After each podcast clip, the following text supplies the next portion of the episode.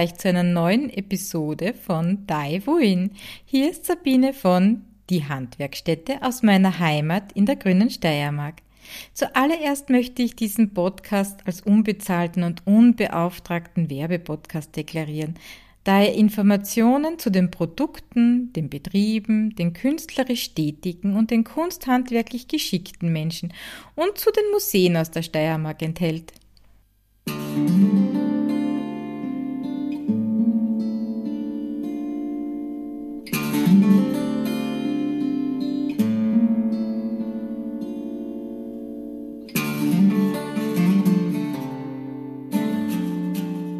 Heute möchte ich mich wieder der Ausstattung der Wolle widmen. Und Achtung, es ist wieder eine sehr chemielastige Folge.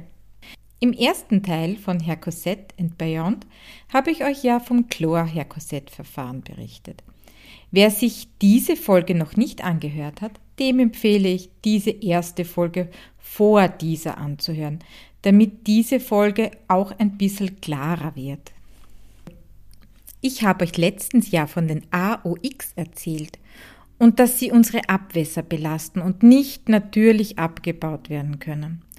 Die Industrie hat sich natürlich andere Methoden gesucht, um den Vorbereitungsschritt weniger umweltschädlich zu machen. Einige davon möchte ich euch heute vorstellen.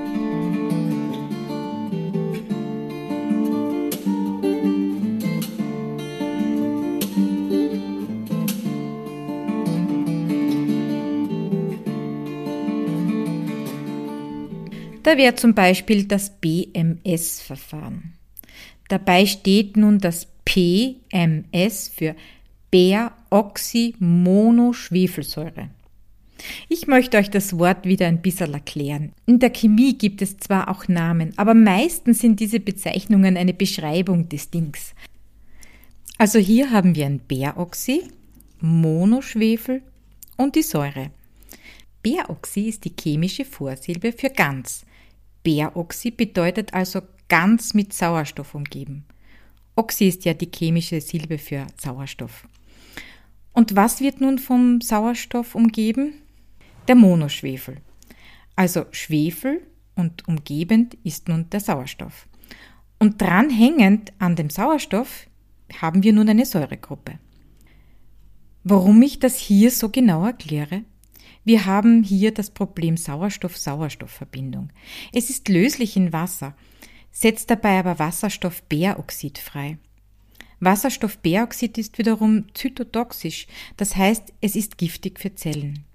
Wasserstoffbäroxid wird deshalb aber auch in Verdünnungen in der Zahnmedizin und wegen ihres Bleicheffektes auch beim Friseur für Haarfärbungen verwendet. Die Sauerstoff-Sauerstoff-Verbindungen sind sehr fragil und neigen zur Spaltung und setzen dabei reaktive Radikale frei. Reaktiven Radikalen wird eine Rolle bei der Entstehung unter anderem von Krebserkrankungen, bei Arteriosklerose und bei Alzheimerschen Krankheit zugeschrieben. Peroxymonoschwefelsäure, ich sage ab jetzt BMS, ist farblos, kristallin und riecht nach Ozon, also wie nach Schwimmbad oder einem Kopiergerät.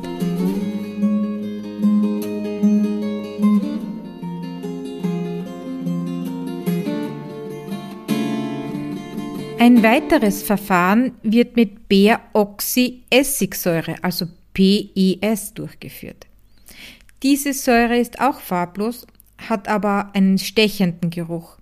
Auch die Säure kann bei hohen Konzentrationen explodieren. BES wirkt auch sehr stark augen- und hautreizend.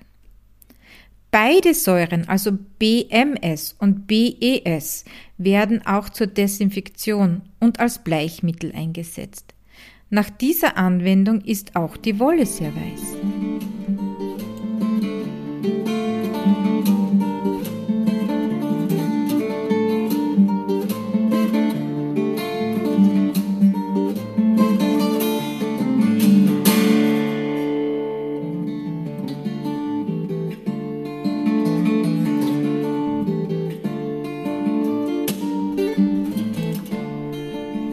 Dann haben wir noch die Variante, die auf Ozon basiert.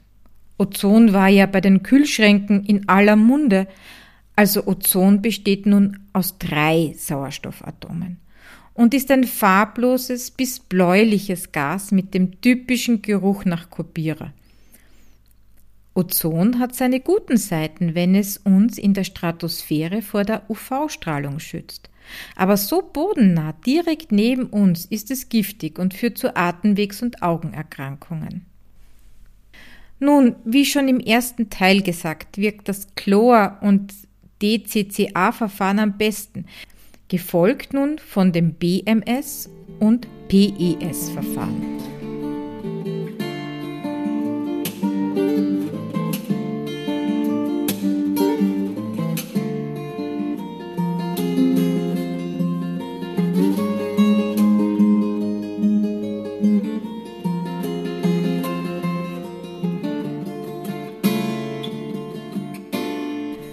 Ein weiteres Verfahren ist das Total Easy Care Prozess von der belgischen Firma Eurodide CDC.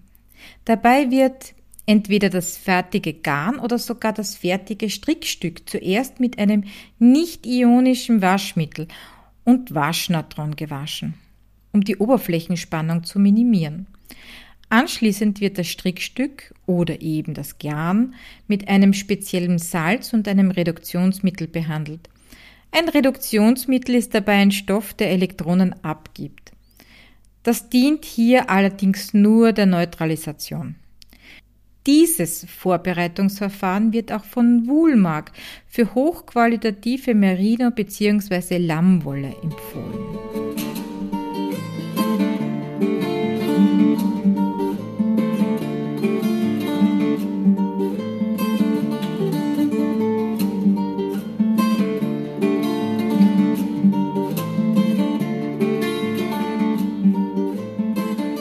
Firma Birachem Limited hat ein anderes AOX-freies Vorbereitungsverfahren auf den Markt gebracht. Erfunden wurde dieses Verfahren von Lewis Hawkes. Dabei wird die äußerste Schicht der Wollcuticula, die 18 MEA genannt wird, das ist eine wasserabweisende Fettschicht. Also diese Fettschicht wird nun entfernt. Dadurch wird nun die Wollfaser wasseranziehend. Die bis jetzt besprochenen Verfahren sind ja, wie gesagt, Vorbereitungsverfahren. Nach dem jeweiligen Verfahren wird genauso wie beim ursprünglichen Chlor-Herkoset-Verfahren entweder das originale Herkoset-Harz oder ein anderes Polymerharz über die Wollfaser gezogen, was natürlich dann auch AOX produziert.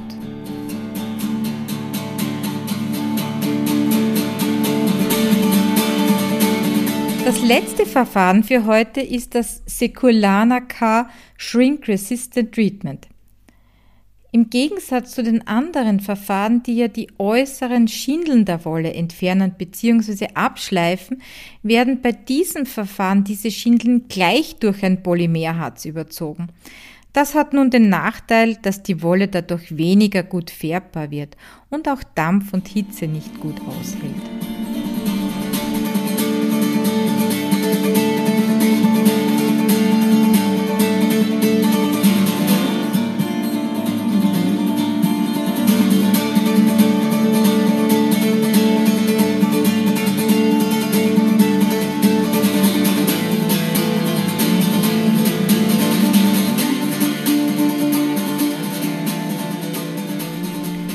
Also was nehme ich mir aus dieser Folge mit? Auch die AOX-freien Vorbereitungsverfahren haben ihre umweltschädlichen Komponenten und führen beim Menschen, die in diesen Betrieben arbeiten müssen, eventuell zu Haut- und Augenreizungen. Das Anti-Shrink-Verhalten, also um wie viel Prozent die Wolle eingeht, ist wesentlich schlechter als beim herkömmlichen Chlor-Herkoset-Verfahren und man erspart sich nicht das Aufbringen eines Polymers. Für mich ist es daher nur eine Verlagerung des Problems. Es wird zwar weniger AOX produziert, man kauft sich aber andere Probleme damit ein. In der nächsten Folge von Herr Cosette and Beyond wird es dann um die enzymatischen Verfahren gehen. Also was sind genau Enzyme und welche Vor- und Nachteile haben diese Verfahren?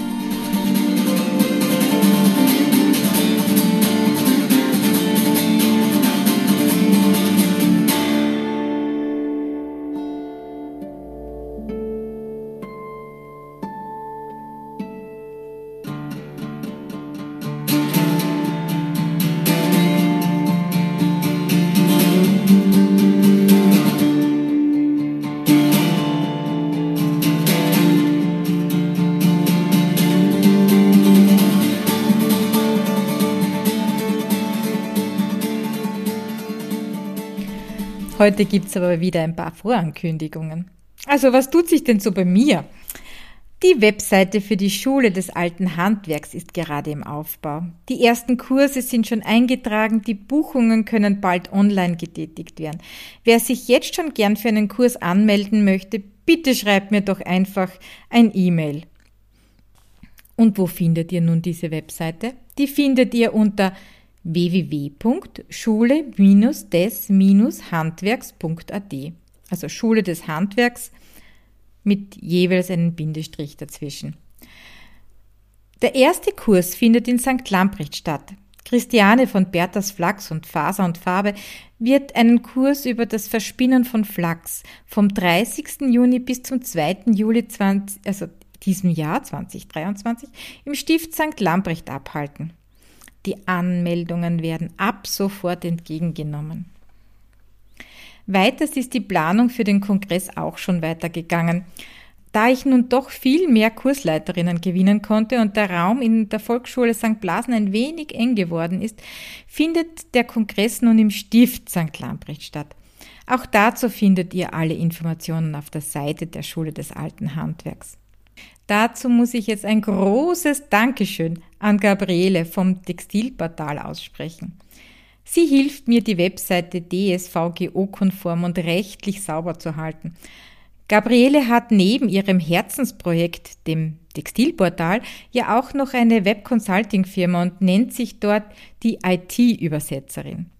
Also sollte jemand von euch Hilfe brauchen, bei ihr seid ihr an der richtigen Adresse dafür. Den Link findet ihr natürlich auch in den Show Notes.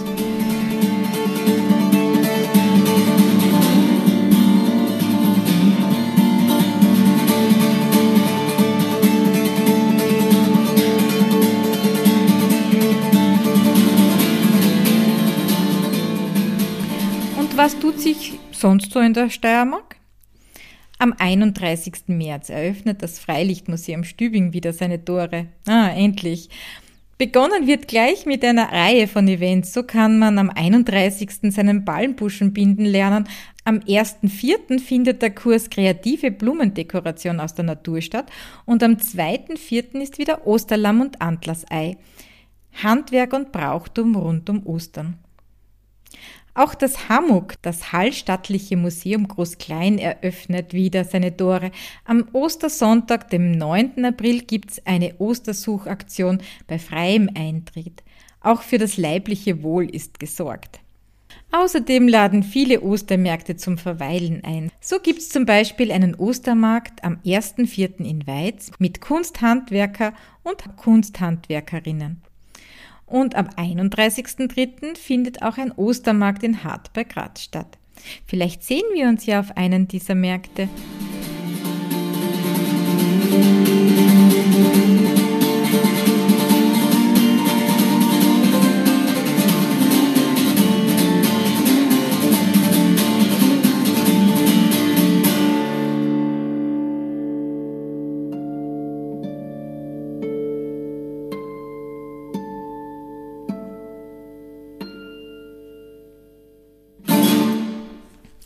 Noch eine kleine Bitte zum Schluss. Bitte gebt meinem Podcast eine Bewertung.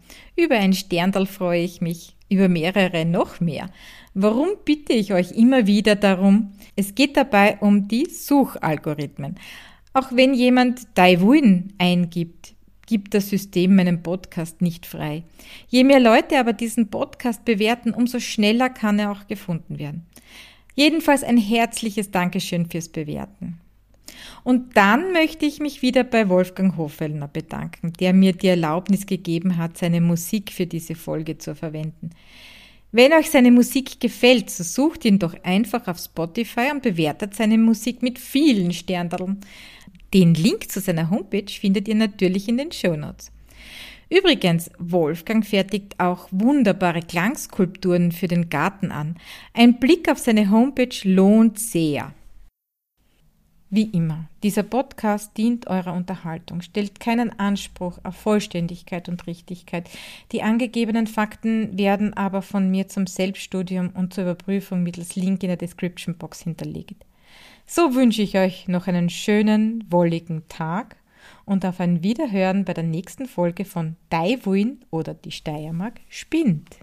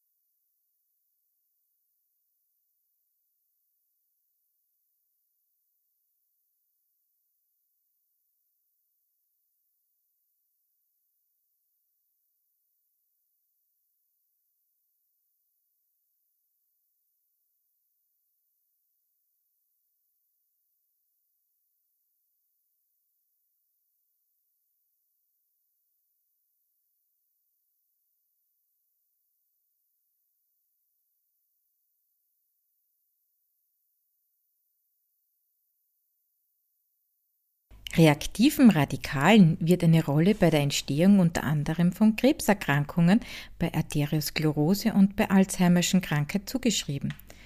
Peroxymonoschwefelsäure, ich sage ab jetzt BMS, ist farblos, kristallin und riecht nach Ozon, also wie nach Schwimmbad oder einem Kopiergerät.